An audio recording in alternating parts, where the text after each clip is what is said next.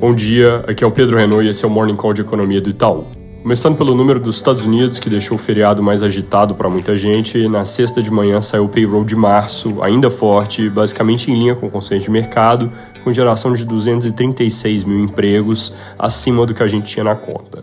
Desemprego também ainda veio bem baixo, em 3,5%, mas salários se mantiveram num ritmo menor que no fim do ano passado e houve desaceleração das contratações na comparação com fevereiro, onde o número tinha sido 326 mil. Então tem um quê de melhora, para quem quiser ler assim, melhora no sentido de desaceleração do mercado de trabalho, mas ainda está longe de ser o tipo de condição que permitiria ao Fed tranquilidade. Na semana vai ter algumas coisas importantes acontecendo ao mesmo tempo, dado que tem as reuniões de primavera do FMI em Washington, tem a ata da última reunião do FOMC e tem um número de destaque que vai ser o CPI de março na quarta, além de indicadores de atividade. Com o payroll forte e CPI que ainda deve vir com o núcleo pressionado, a gente segue acreditando que ainda tem mais uma alta de juros pela frente por parte do FOMC. Para dar mais um temperinho no cenário global, ainda tem barulho em Taiwan, onde aviões chineses cruzaram a linha que divide o estreito entre continente e ilha num exercício militar que deve durar três dias e que, como já de costume, eleva tensões na vizinhança. Essa ação acontece logo depois de a presidente de Taiwan voltar dos Estados Unidos, onde ela teve reuniões com membros do Congresso que acabaram causando reclamações por parte da China. Ao mesmo tempo, a Marinha Americana mostra força na região ao navegar dentro de águas que a China entende serem suas. Essa questão de Taiwan e vizinhança nos parece mais um jogo longo de xadrez do que algo que explode no curto prazo, mas erros de cálculo sempre são possíveis, então, de novo, isso é acompanhado de perto pelo potencial de gerar volatilidade. Aqui no Brasil, o governo completa seus 100 dias de gestão e, pós-Semana Santa, a pauta política volta forte com expectativa de entrega do texto da nova regra fiscal, que, segundo o valor econômico, deve ser apresentado ao Congresso na sexta, junto com a LDO, que dá as diretrizes para o orçamento do ano que vem. Em entrevista, o Rogério Seron, secretário do Tesouro, traz mais algumas indicações importantes sobre essa regra, além de fixar a data de referência para o crescimento de receitas em junho, que é algo que eu já tinha comentado aqui na semana passada. Ele diz que esse crescimento de receita pode ser calculado olhando só para coisas recorrentes, ou seja, para impedir que haja crescimento do gasto motivado por fatores potencialmente temporários, como alta de royalties e dividendos estatais.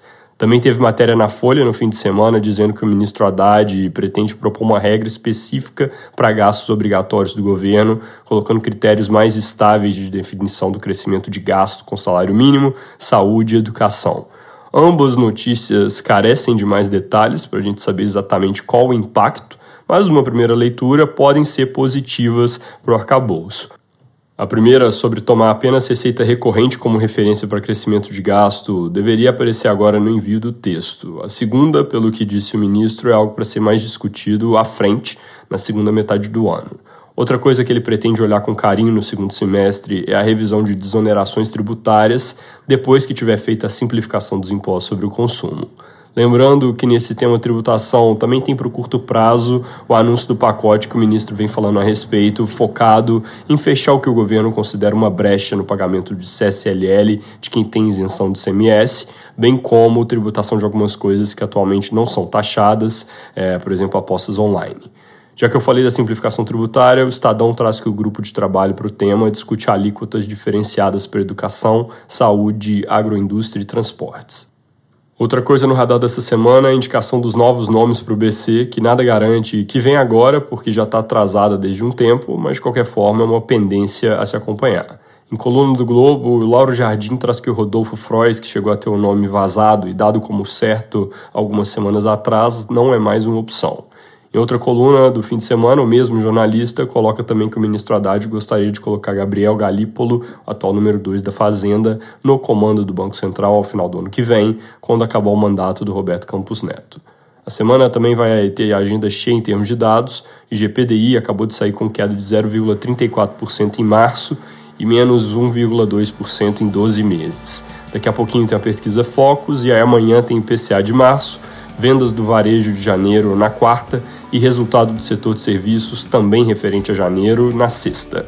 Além disso, daqui a pouco a gente divulga nossa atualização mensal do cenário com revisão de projeções para a economia global, para a economia brasileira. Legal ficar de olho. É isso por hoje, bom dia e boa semana.